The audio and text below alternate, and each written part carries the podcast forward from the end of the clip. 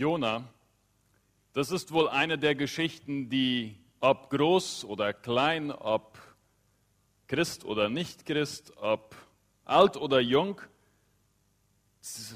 ziemlich gut kennen. Zumindest haben die meisten wohl schon irgendwann mal was von Jona gehört. Wir sind ja in unserer Reihe hier als Gemeinde, halten wir an bei mehreren von den kleinen Propheten. Und Jona gehört auch zu den Büchern der kleinen Propheten. Aber es ist ein ganz spezielles Buch. Es ist nicht ein Buch, in dem jetzt Gott eine, besonderen, äh, eine besondere Botschaft für Israel, für ein anderes Volk hat, eine Gerichtsbotschaft oder Anweisungen oder Klagen, sondern es ist die Geschichte des Propheten selbst, die im Buch Jona beschrieben ist. Und es ist eine ganz spezielle Geschichte. Eine Geschichte, die uns einen ziemlich widerspenstigen Propheten zeigt. Ziemlich widerspenstig. Und die uns einen Gott zeigt, der mit diesem widerspenstigen Propheten einen ganz besonderen Weg geht.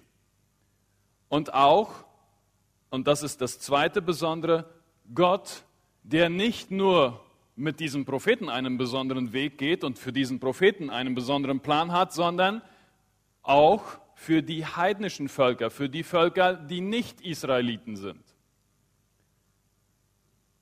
Und das möchte, dass auch sie zum Glauben kommen, dass sie Buße tun, dass sie umkehren zu ihm. Und ich lade euch heute ein, heute Nachmittag mit mir das Buch Jona aufzuschlagen. Ich werde an mehreren Stellen im Buch anhalten und über einige dieser Verse sprechen. Und ich beginne gleich mit dem ersten Kapitel, mit dem ersten Vers. Jona Kapitel 1, die Verse 1 bis 3. Dort lesen wir, und das Wort des Herrn geschah zum Jona, dem Sohn des Amittai.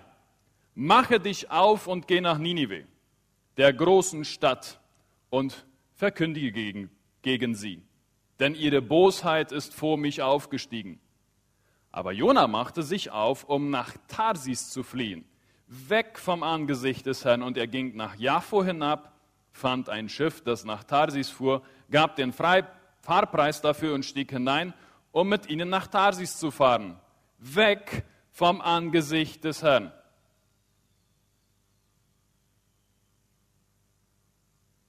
Jona bekommt eine Aufgabe.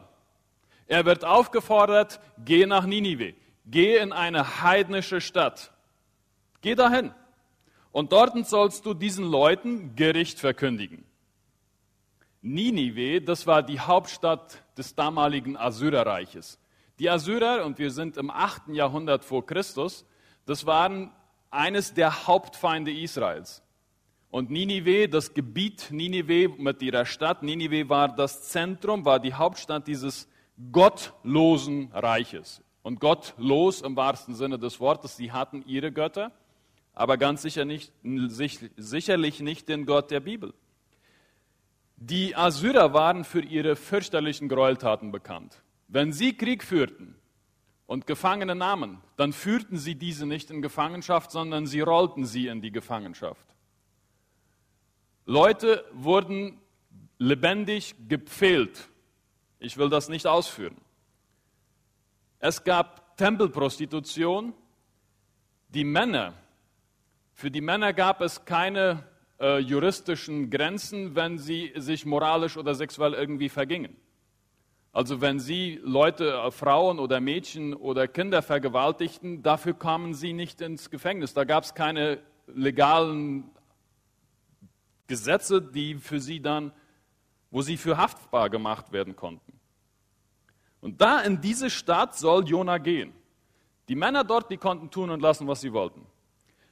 Man nimmt an, und ich glaube, das ist ziemlich klein, dass oben rechts der rote Punkt, da steht Mosul. Das ist im heutigen Irak. Mosul war vor einigen Jahren ziemlich oft in den, in den Medien, da wurde ziemlich gekämpft um diese Stadt. Da befand sich Ninive früher. Und da soll Jona hingehen. Jona kommt aus Gad-Hefer. Gad-Hefer, die Stadt gibt es heute nicht mehr. Das war wohl fünf Kilometer nördlich von Nazareth. Nazareth, die Stadt gibt es heute. Und ich habe einfach mal im Google eingegeben, wie weit ist denn das eigentlich entfernt. Ich meine, wir lesen hier mach dich auf, geh nach Ninive. Ja, von geh nach äh, Sajonia oder geh nach San Lorenzo, keine Ahnung. Nein, das sind laut Google Maps 1045 Kilometer. Lauf mal 211 Stunden. Ich weiß auch nicht, wie schnell man laufen muss, um in 211 Stunden da zu sein, aber das ist ungefähr die Strecke von Asunción bis Camboriú. Geh dahin, bring diesen Leuten die Botschaft. Was tut Jona? Wir lesen hier, Jona machte sich auf. Aha, ja, aber nicht nach Ninive, sondern er ging nach, er wollte nach Tarsis fliehen. Und dazu geht er zunächst einmal nach Jaffo. Jaffo, das ist auch Joppe bekannt im Neuen Testament, das, ist die, äh, das gehört zum heutigen großen Gebiet von Tel Aviv. Tel Aviv, da befindet sich der Flughafen, eine sehr, eine große Metropole im heutigen Israel. Und da steht, er ging hinab nach Jaffo. Ja, statt nach Nordwesten geht er nach Südosten. Also statt dahin geht er dahin. Und auch das, das sind 484 Kilometer. Bis nach Philadelphia und danach 25 Kilometer weiter von hier aus. Also in die genau entgegengesetzte Richtung. Und auch da, laut Google Maps, muss er wahrscheinlich etwa 21 Stunden gehen. Er geht hinab, das ist einmal geografisch gesehen, das vom Gebirgsland geht er hinunter an die Küste, aber auch geistlich. Er geht weg von Gott, hinab nach Jaffo. Und das war eigentlich noch gar nicht sein Ziel, sondern er wollte von da dann nach Tarsis fliehen. Er sieht dort ein Schiff, er kommt da an den Hafen, heute ist da ein riesiger Flughafen, das ist der Hauptflughafen in Israel. Und er sieht ein Schiff und er will, möchte nach Tarsis. Tarsis, da ist man sich nicht ganz sicher, das war wohl im Westen, im Südwesten von Spanien.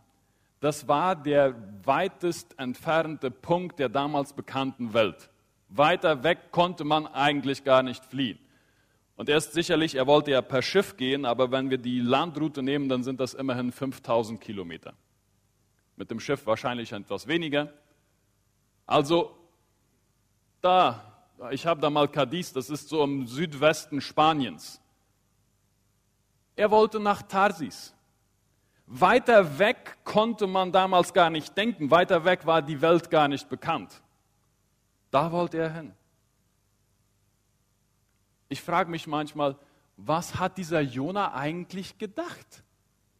Ein Prophet, ein Prophet, ein Sprachrohr Gottes und er ist auf der Flucht vor diesem Gott. Wobei er eigentlich weiß, dass das ja gar nicht geht. Das ist eigentlich eine Ironie. Nun ist Jonah weg. Er ist Gott los und gottlos. Und dann lesen wir in Vers 4, Kapitel 1, da warf der Herr einen gewaltigen Wind auf das Meer und es entstand ein großer Sturm auf dem Meer, so dass das Schiff zu zerbrechen drohte. Gott schickt einen großen Sturm und Jonah ist in großer Lebensgefahr und alle anderen auch. Und vielleicht denkst du jetzt, hm, aber das passt jetzt aber mal gar nicht mit meinem Gottesbild zusammen. Was ist das für ein Gott? Wenn jemand nicht genau das tut und so rennt, wie er das vorhat, dann gibt es Strafe oder was? Dann schickt Gott Unheil und Not. Was ist das für ein Gott, der straft, wenn die Leute nicht genau das tun, was er erwartet? Aber Achtung, es ist Gottes Gnade, die uns hier begegnet. Luther hat mal sinngemäß dazu gesagt, viele Gläubige, vielen Gläubigen geht es wie Jona im Schiff. Sie schlafen ein Leben lang. Und da ist so ein Sturm ein Gnadengeschenk. Die Stürme des Lebens sind oftmals Gnadengeschenke Gottes, die uns aus einem gefährlichen Schlaf herausrufen. Gott geht Jona nach. Gott geht dem Menschen nach. Vielleicht nicht so, wie wir uns das vorstellen und wünschen würden. Aber denken wir auch mal an die Geschichte mit dem verlorenen Sohn. Er ist dort bei den Schweinen, ohne Geld, von Gott und der Welt verlassen, erinnert er sich an seinen Vater. Gott geht den Verlorenen nach. Gott geht Jona nach. Und es ist ein Geschenk der Gnade dieses Dieser Sturm. Vielleicht bist du auch gerade in einem Sturm. Ich weiß es nicht. Stürme des Lebens begegnen uns immer wieder. Das kann Überforderung in der Arbeitssituation sein. Das kann vielleicht in diesem Jahr für viele Mütter die Überforderung mit den Ansprüchen als Hausfrau, als Mutter, als Lehrerin sein.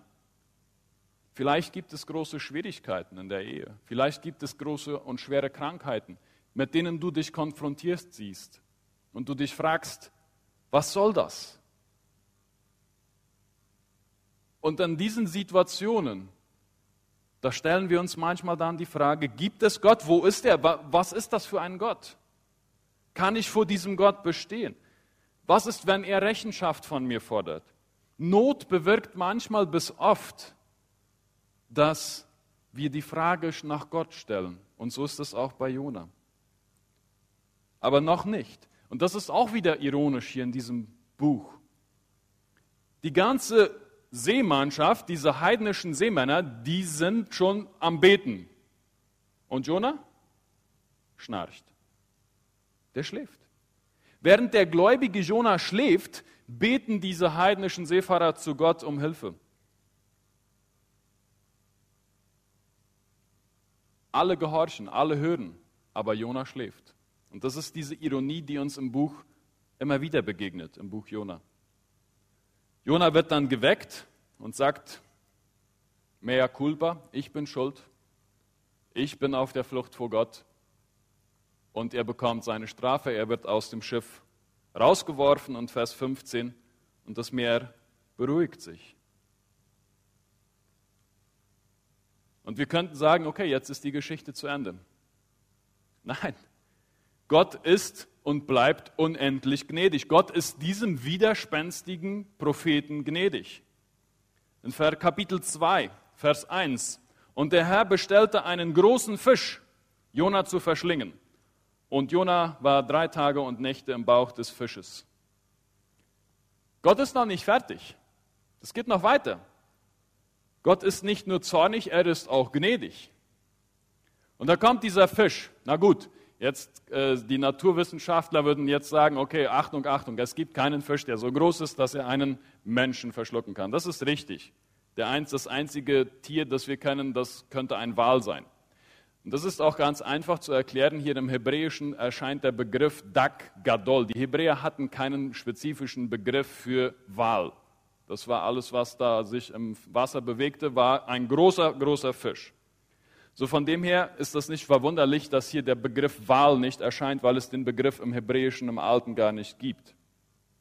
Interessant ist auch zudem, dass in den letzten 300 Jahren mehrere Berichte überliefert worden sind, wo Seeleute von Walen verschlungen worden sind und überlebt haben. Interessant ist, bei den Falklandinseln, ähm, da wurde ein Mann, nachdem er von einem Wal verschluckt wurde, nach drei Tagen aus diesem aus dem toten Tier lebendig geworden. Er war bewusstlos, aber bei, er lebte noch. Unabhängig davon, ob das diese apologetischen Erklärungen jetzt gibt, der Bibeltext lässt uns ganz klar und deutlich verstehen, das war Gottes Eingreifen. Er schickte diesen großen Fisch, diesen Wal, dieser hat Jona verschluckt und nachher auch ausgespuckt.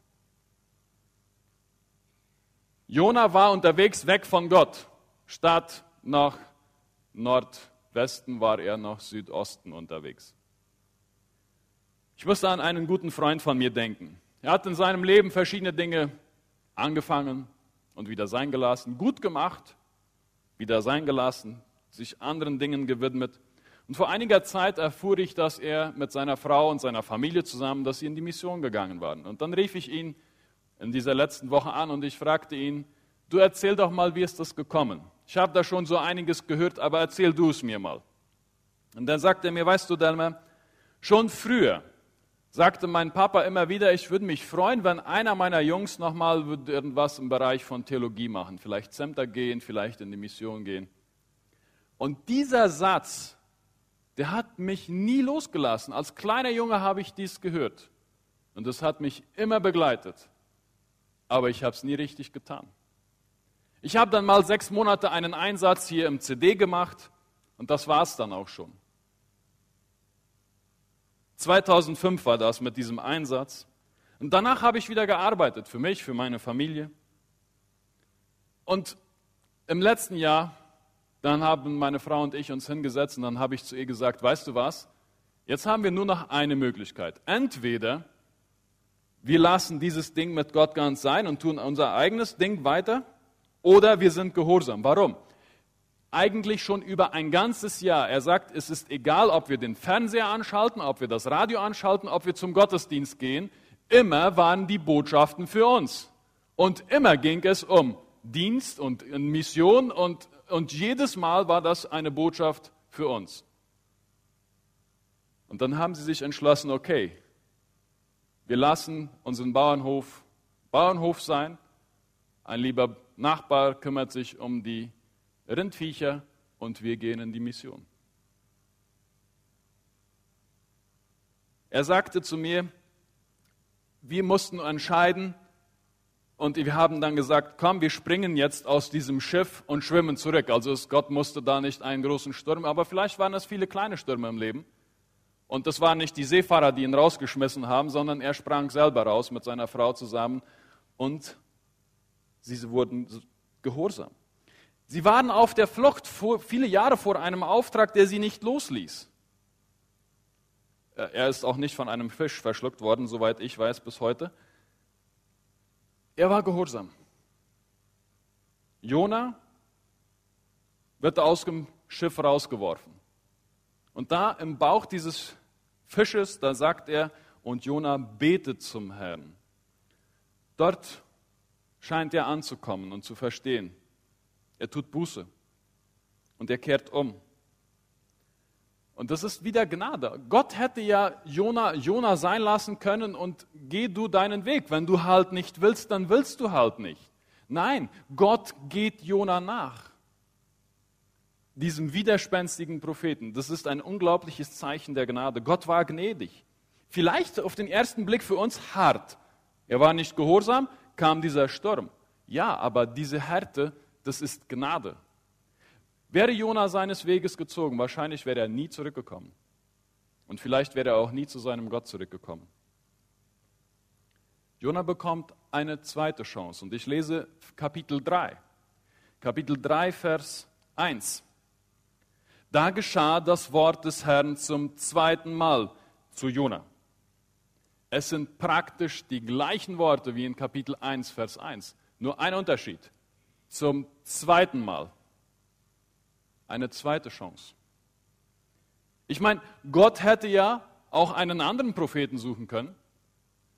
Jona bekommt nochmal den gleichen Auftrag, genau den gleichen Auftrag. Wenn wir im Leben Fehler machen, dann ist das oftmals das Ende unserer Karriere. Und je höher du auf der Karriereleiter stehst, ein Fehler und das war's. Bei Gott ist das anders. Und ich, ich staune darüber. Und wenn ich auf mein Leben schaue, dann staune ich darüber. Gott ist nicht ein Gott, der wegschmeißt, sondern ein Gott, der repariert. Welch ein wunderbares Bild. Das heißt nicht, dass es nicht gewisse Konsequenzen von unserem Verhalten gibt, die uns vielleicht sogar unser Leben lang begleiten. Aber eben nur ein Leben lang und nicht in der Ewigkeit. Das ist der große Unterschied. Jona bekommt eine zweite Chance. Für Gott gibt es keine hoffnungslosen Fälle. Und ich muss in diesem Zusammenhang an, ein, an das Tauffest vor drei, vier Wochen in der Mennonitengemeinde Fernheim denken. Dort ließen sich drei Personen taufen, zwischen 71 und 79 Jahre.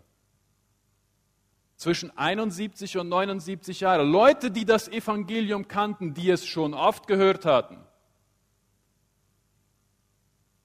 die aber nie bereit gewesen waren, ihren Glauben öffentlich zu bekennen, Gott nachzufolgen und umzukehren. Ich weiß nicht, ob es die zweite, dritte, vierte, zehnte Chance war, die Gott ihnen gab, aber sie haben sie ergriffen.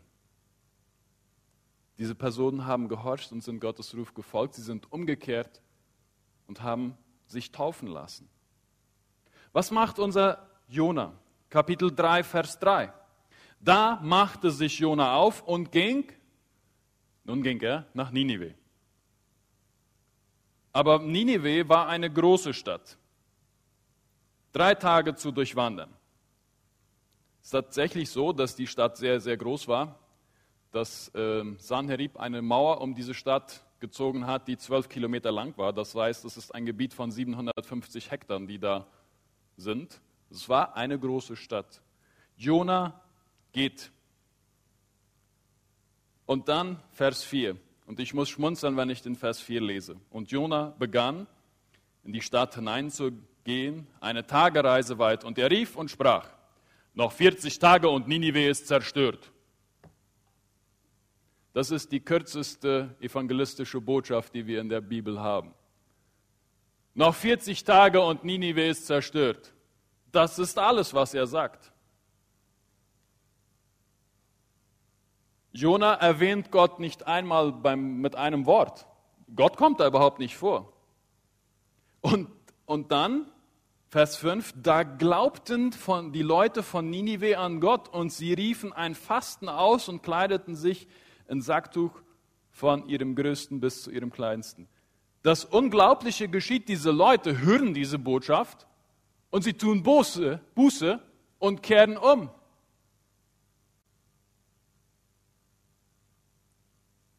Auch der König in Vers 6 äh, und 7 schließt sich dem Volk an, der große Herrscher. Und in Vers 8 steht dann, und Mensch und Vieh sollen mit Sacktuch bedeckt sein, das sagt der König, und sie sollen mit aller Kraft zu Gott rufen und sie sollen umkehren, jeder von seinem bösen Weg und von der Gewalttat, die an seinen Händen ist. Welch unglaubliche Geschichte diese Leute, diese gottlose Stadt Ninive, die kehren um zu Gott. Sie tun Buße, sie lassen die bösen Taten hinter sich. Und in Vers 9 dann, wer weiß, vielleicht wendet sich Gott und lässt es sich gereuen und er kehrt um von der Glut seines Zornes, so dass wir nicht umkommen. Auf pure Hoffnung hin ohne dass Jona überhaupt das erwähnt hat. Jona hat weder Gott erwähnt, Jona hat auch nicht erwähnt, wenn ihr Buße tut, dann könnte es sein, dass Gott gnädig ist. Das hat der Jona gar nicht erwähnt. Und wie wir nachher sehen, hat er das gerade befürchtet und er wollte es gar nicht haben. Und es ist ihnen auch klar, um welchen Gott es hier geht, ohne dass Jona das erwähnt hat. Und das ist wieder, und das ist, kommt in diesem Buch Jona immer wieder vor, dieser Kontrast. Jona, der Prophet Gottes, flieht vor Gott. Wenn Gott spricht, schläft er. Die heidnischen Seefahrer beten zu Gott. Die heidnischen Seefahrer agieren und reagieren. Das heidnische Volk in Ninive hört die Botschaft. Und Jona? Vers 10. Und Gott sah ihre Taten, dass sie von ihrem bösen Weg umkehrten und Gott ließ sich das Unheil gereuen, das er ihnen zu tun angesagt hatte, und er tat es nicht. Und er tat es nicht. Gott ist gnädig. Diese Botschaft und die Tatsache, dass Gott den Leuten von Ninive gnädig war, das ist, wie ich am Anfang schon sagte, eine der Kernbotschaften des Buches. Gott beschränkt sich nicht auf sein Volk. Schon im Alten Testament sehen wir, dass seine Absicht ist, alle Leute zu erreichen, allen Leuten das Evangelium zu predigen, alle Leute zur Umkehr aufzurufen. Nicht nur sein Volk Israel, er hat Israel ausgewählt, ja. Aber schon in 1. Mose 12 bekommt Israel den Auftrag, damals dann an Abraham, ich werde dich segnen, ja aber du sollst auch ein Segen sein. Du sollst ein Segen sein für die Völker um dich herum. Das ist deine Aufgabe. Und das ist eigentlich eine harte Tatsache, eine harte Botschaft hier für Jona. Und wir schauen dann weiter in Kapitel 4, Vers 1, wie Jona reagiert. Und da lesen wir, und es missfiel Jona sehr und er wurde zornig. Gott, wie kann das sein, dass du diesen Gräuel fürchterlichen Menschen gnädig bist? Wie geht das? Wir sind doch Volk Israel. Wir sind doch MG Concordia. Wir sind doch Mennoniten. Wie kann es sein, Gott, dass du diesen Heiden gnädig bist?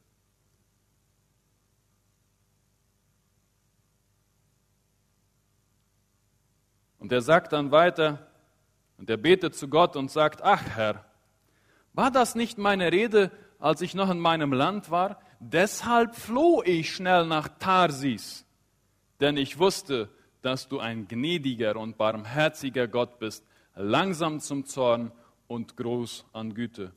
Und einer, der sich das Unheil gereuen lässt. Und nun, Herr, nimm doch meine Seele von mir, denn es ist besser, dass ich sterbe, als dass ich lebe. Unglaublich dieser Jona war, nicht wahr? Er ärgert sich, dass Gott den Heiden gnädig war, dieser furchtbaren Stadt Ninive.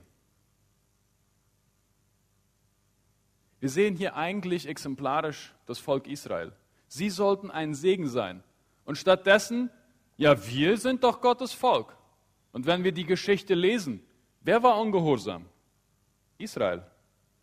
Hier in diesem Buch, wer ist ungehorsam? Der Prophet Gottes. Wer ist widerspenstig? Der Prophet Gottes. Gott ist dem Propheten gnädig, aber Gott ist auch diesen heidnischen Völkern gnädig. Es ist nicht seine Absicht. Er will nicht, dass die alle in die Hölle fahren. Er möchte sie erretten. Er möchte sie erretten. Das Problem war, dass Israel und Jona die sich konzentrierten auf ihren besonderen Status. Sie hielten die Orthodoxie ein. Sie waren ganz gut in ihren Rituellen mit dem Einhalten der ganzen Gebote und der ganzen Vorschriften, meistens. Aber das mit der Praxis, ein Segen zu sein für die anderen Völker, das funktionierte nicht. Jona ist zornig. Und ich hätte spätestens jetzt erwartet, dass Gott sagt, so, jetzt ist aber Schluss. Jetzt ist Schluss. Aber nein, Gott geht Jona nochmal wieder nach. Der sitzt dann da draußen in, vor der Stadt, etwas oberhalb wahrscheinlich. Und er hat sich wohl gedacht, vielleicht ist dann da vielleicht eins, zwei, die sich nicht bekehren, die nicht Buße tun, und dann wird vielleicht Gott doch Gericht schicken, und das will ich mir nicht entgehen lassen. Und Gott lässt dann einen schönen Schattenbaum wachsen, da freut der Jona sich, und dann in der Nacht kommt ein Wurm und frisst diese schöne Pflanze an, sodass sie am nächsten Tag vertrocknet ist. Und dann kommt noch die schöne Sonne und ein heißer Wind. Und dann sitzt der Jona da und jammert. Die Sonne stach Jona auf den Kopf und Vers 8, Kapitel 4, Vers 8, so dass er ermattet niedersank und er wünschte, dass seine Seele sterbe und er sagte, es ist besser, dass ich sterbe, als dass ich lebe. Und dann kommt eine wichtige letzte Lektion und wieder ein Zeichen der Gnade Gottes für Jona. Lesen wir in Vers 10, und der Herr sprach, in Vers 9 zuerst einmal, ist es recht, dass du wegen des Rizinus zornig bist? Und Jona sagte, mit Recht bin ich zornig. Jo. Ich bin zornig. Es war ja mein Schattenbaum und jetzt ist er verdorrt. Und dann sagt Gott zu ihm, und der Herr sprach, du bist betrübt wegen des Rizinus, um den du dich nicht bemüht hast und den du nicht großgezogen hast, der als ein Sohn einer Nacht entstand und als Sohn einer Nacht zugrunde ging. Und ich, sollte ich nicht betrübt sein wegen der großen Stadt Ninive, in der mehr als 120.000 Menschen sind, die nicht unterscheiden können zwischen ihrer rechten und ihrer linken und einer Menge Vieh, sollte ich nicht betrübt sein? Mit dieser Frage schließt das Buch Jona ab. Die Antwort ist klar. Gott, der Schöpfer aller Menschen, er will, dass alle Menschen gerettet werden und zur Erkenntnis der Wahrheit kommen. Und er hat auch die Lösung bereit, ob zwar die Menschen sich immer wieder abwenden. Seine Gnade bleibt bestehen. Und er ist betrübt, wenn Menschen sich nicht zu ihm wenden. Und er freut sich, wenn sich Menschen zu ihm wenden. Wenn jemand ein Recht hat, traurig und zornig zu sein, dann Gott. Traurig über Menschen, die ihn nicht anerkennen. Zornig über Menschen, die ihre eigenen egoistischen Wünsche verfolgen und ihm nicht dienen und ihm nicht nachfolgen. Jona wollte diese Botschaft nur für sich und sein Volk behalten und nicht nach Ninive gehen. Dabei vergaß Jona, wie unglaublich gnädig Gott selbst mit ihm war. Er sagt ja, ich hatte befürchtet, dass du eben gnädig sein würdest mit diesen Leuten aus Ninive. Ja, und was ist mit dir? Gott ist auch gnädig mit dir. Und ich denke, dass dieses Buch Jona uns einige Fragen aufzwingt, die wir bewegen sollen. Wovor fließt du? Bist du unterwegs nach Tarsis, weg von Gott? Fließt du vor Gott selbst oder fließt du vor einem Auftrag, den er dir gibt, gegeben hat, vielleicht schon viele Jahre zurück? Bist du vielleicht nicht bereit, auf ein gemütliches Leben zu verzichten?